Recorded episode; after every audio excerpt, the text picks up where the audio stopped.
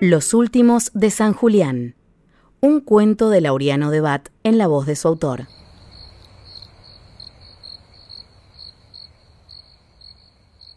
El último día de Aldo Martínez no fue muy distinto a otros, y tampoco había motivo aparente para que lo fuera. San Julián no brindaba demasiadas posibilidades para concretar esa diferencia. Así que ni bien se despertó, saltó de la cama. Odiaba ser fiaca.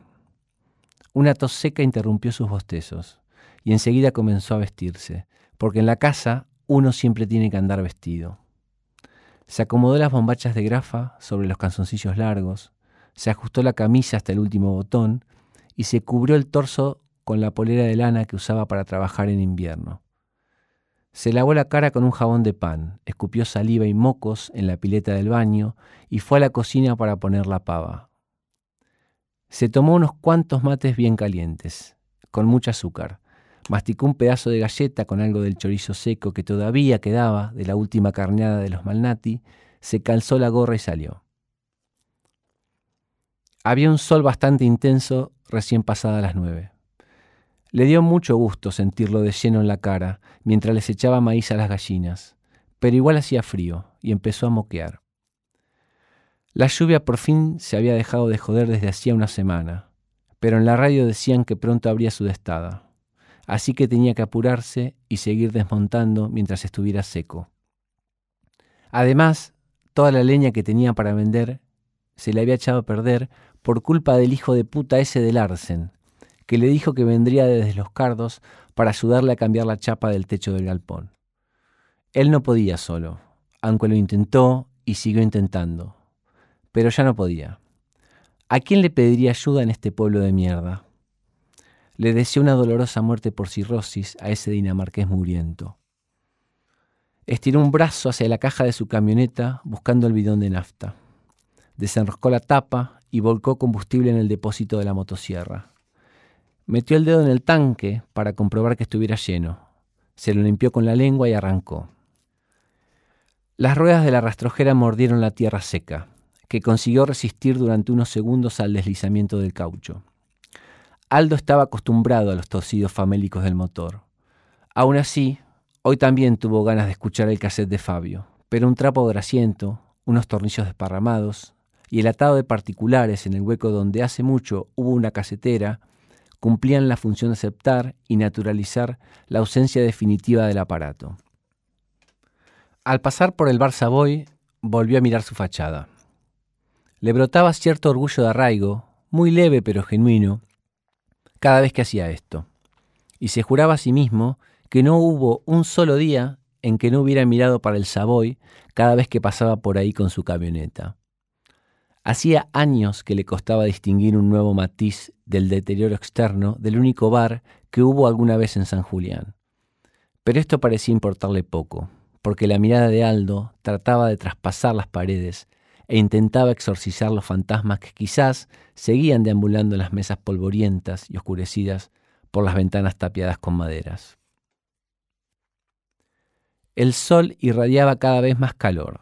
Podía sentirlo en el dorso de la mano izquierda, apoyado en el marco de la ventanilla abierta. Le gustaba ese placer gatuno en la piel, mezclado con el frío viento sureño, que tampoco daba tregua. Llegando a la escuela número 6, se giró hacia el retrovisor para comprobar si llevaba la bordeadora. Como siempre, no la llevaba. Podía volver a su casa para recogerla. La distancia era ridículamente corta, pero la gente de esta zona no suele hacer estas cosas, y siempre se arregla con lo que lleva, sin chistar. Detuvo la rastrojera en la puerta de la escuela y se bajó sin ninguna herramienta. La caja sí que la tenía, pero parece que no había nada dentro que pudiera servirle. Los yuyos más altos solían ser siempre los que tapaban un acceso cómodo por la puerta de entrada, como si la naturaleza quisiera resaltar estratégicamente que hacía muchos años que ya nadie transitaba por allí. Aldo se agachó y fue arrancando a mano pelada los pastos largos de apuñados. Para los cardos usó un pañuelo de tela a modo de guante. Una vez despejado el acceso, miró alrededor de la casucha y decidió que hoy también sería una tarea extenuante arrancar a pulso todo ese suyerío que rodeaba la escuela. Además, debía apurarse y aprovechar la seca. Se subió a la camioneta y la seis quedó atrás, circundada de una maleza frondosa que Aldo nunca encontraba tiempo para quitar y con su entrada totalmente limpia. No le quedaba otra que pasar por el boliche de Armentía. No había otro camino para llegar al lugar del desmonte. Y se sorprendió, una vez más, de atesorar ese rencor añejo por ese gallego de mierda que en realidad era el hijo que un vasco tuvo, posiblemente con alguna india o con alguna negra del interior. Pues así era. El trauma revivía cada vez que Aldo pasaba por el boliche, y después de tantos años de que Armentía hubiera sido sepultado bajo tierra y de tanta hiedra vieja que había tapado por completo cualquier marca, de que ahí, alguna vez, existió un almacén de ramos generales en el que Aldo, antes de cada aprovisionamiento, se tomaba un cinsano de pie, apoyado en el mostrador, y se rajaba a puteadas con Armentía por política, siempre en buenos términos, todas las veces respetando un extraño y secreto código compartido que les impedía agredirse más allá de lo verbal. Hasta que un día Aldo se tomó más insanos que de costumbre y el vasco lo sentó de una piña seca en el suelo mugriento de su boliche. El juramento de venganza fue instantáneo, pero la decisión de aplicarla fue tan lenta que en medio de promesas y conjuras el corazón del bolichero reventó como un sapo. Después de una media hora que se le hizo eterna y con el sol bien arriba como única atracción posible en un cielo totalmente despejado, Aldo llegó al lugar. Solo cuando estaba trabajando disfrutaba del discurrir del tiempo. Cualquier otra situación lo hacía sentir como suspendido en una nada monótona que a medida que envejecía le costaba más tolerar. Y hacía años que había dejado de parecerle divertido esquivar los baches y las lagunitas que se formaban de manera irregular en todos los caminos que cruzaban San Julián. Estuvo talando durante dos horas, tal vez tres. Daba un poco igual contar las horas en San Julián. Y Aldo le tenía sin cuidado la medición del tiempo. Hacía mucho que no usaba reloj. Solo se detuvo para hacer una nueva recarga de combustible en su motosierra y poder seguir trabajando. Pero no interrumpió su tarea para descansar, ni siquiera para darle un trago a la botella de caña quemada que antes guardaba bajo el asiento del acompañante y que ahora siempre colocaba sobre él. Trabajó duro y sin interrupciones. Hasta que no llenó al tope la caja de la rastrojera, no dejó de cortar leña. Nunca tuvo especial habilidad para adivinar la hora de acuerdo con la posición del sol, pero al ver que calentaba mucho más ahora y que al fin conseguía amainar el efecto punzante del viento, calculó que serían la una y media. Tenía hambre y sueño. Rodeó su camioneta, abrió la puerta del acompañante y ahora sí acogotó la botella de vidrio con sus dedos gruesos y le dio un trago largo y áspero que le hizo toser y escupir. Se sonó los mocos con la manga del pullover, sacó un cigarrillo delatado y se lo fumó mirando la vía. Tiró el cigarro, lo pisó bien y caminó hasta llegar a los durmientes. Dio un pequeño salto y se subió, balanceándose sobre el hierro. Le costó encontrar un trozo que no estuviera cubierto por matas gruesas de pasto.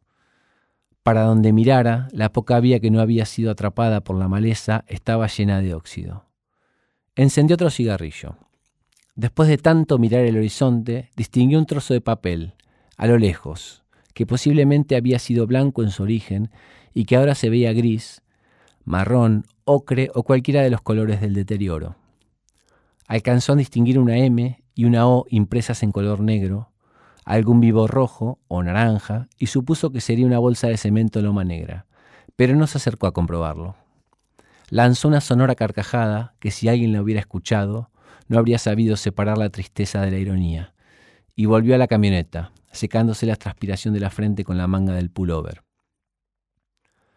Muchos metros antes de llegar a su casa, a su almuerzo y a su siesta, distinguió la inconfundible silueta del chueco Masari, una anatomía que aún difusa y vista desde lejos y a través de las gastadas retinas de Aldo, no podían pertenecer a ninguna otra persona, y menos en San Julián, cuando detuvo la camioneta, se lamentó no haber aceptado el cachorro de ovejero alemán que le quiso regalar la vieja Mayo y que ahora mismo, en este instante, sería un perro adulto y feroz.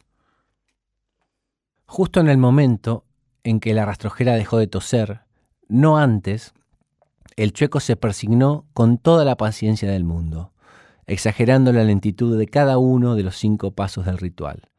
Las piernas arqueadas y tensas, las alpargatas bien aferradas al suelo. La transpiración de Aldo se volvió fría y se tocó el bolsillo izquierdo del pantalón.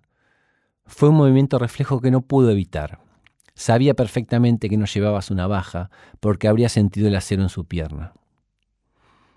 Con la mano izquierda tanteó la manija de la puerta y con la derecha el mango de la motosierra, deseando que aún le quedara algo de combustible dentro del depósito. No sabría si tenía tiempo de abrir el bidón y hacer una recarga. Fue una batalla corta. Eso es lo único que más o menos pudo deducir la policía forense sobre la duración de la pelea, que los muchachos tardaron más en desangrarse que en enfrentarse. Aldo se bajó de la camioneta, y Masari, sin mediar palabra, se llevó la mano detrás de la cintura. Aldo no dudó, encendió su motosierra y lo alivió sentir el rugido del motor alimentándose del poco combustible que afortunadamente quedaba. El chueco le tiró un pontazo a la altura de la panza, que Aldo esquivó con destreza, pero sin contar con un movimiento lateral y corrector de su contrincante, que consiguió clavarle el cuchillo bajo la axila. Masari puso tal pericia en esa segunda puñalada que olvidó lo vital que hubiera sido prever, él también, una rápida reacción de Martínez, o contar con que tendría que esquivar una motosierra.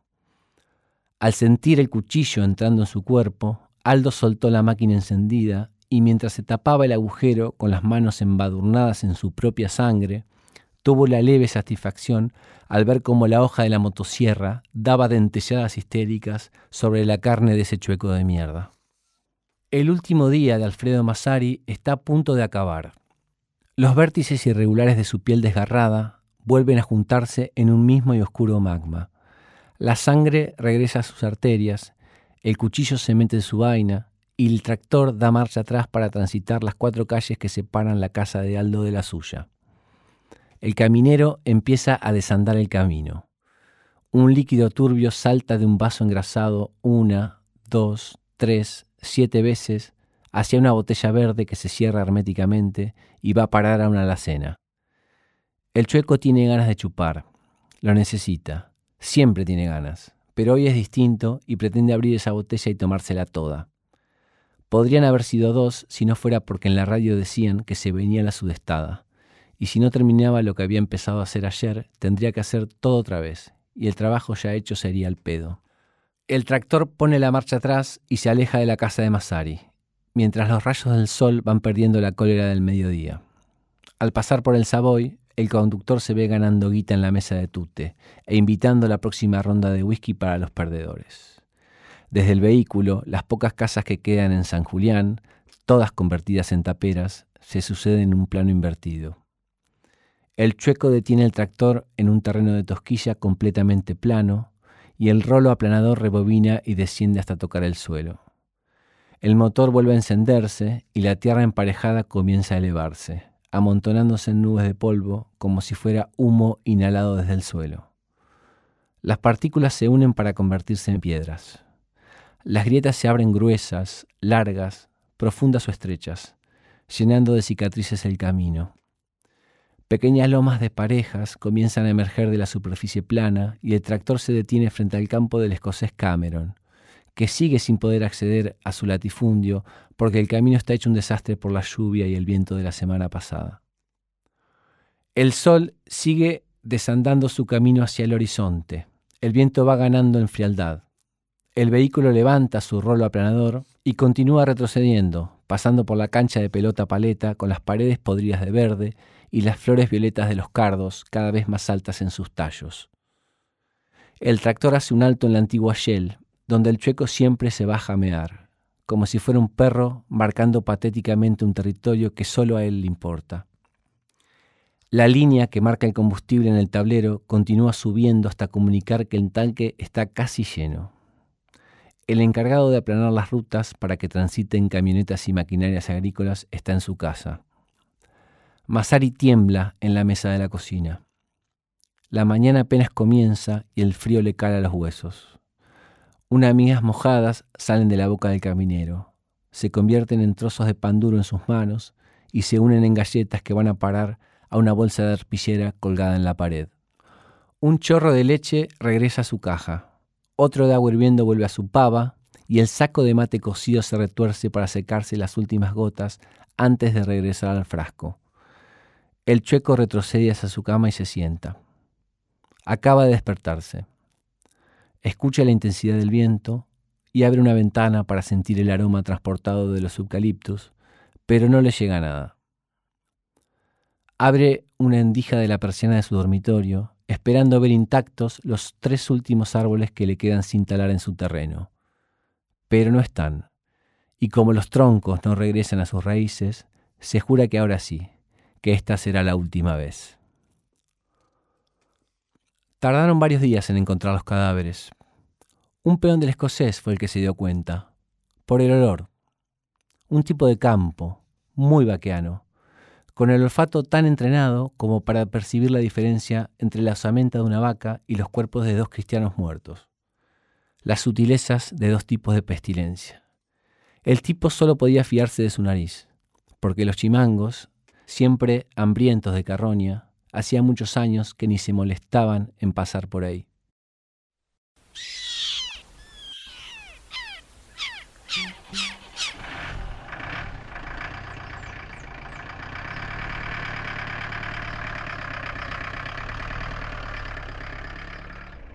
un cuento de Laureano de Bat para la revista Orsay.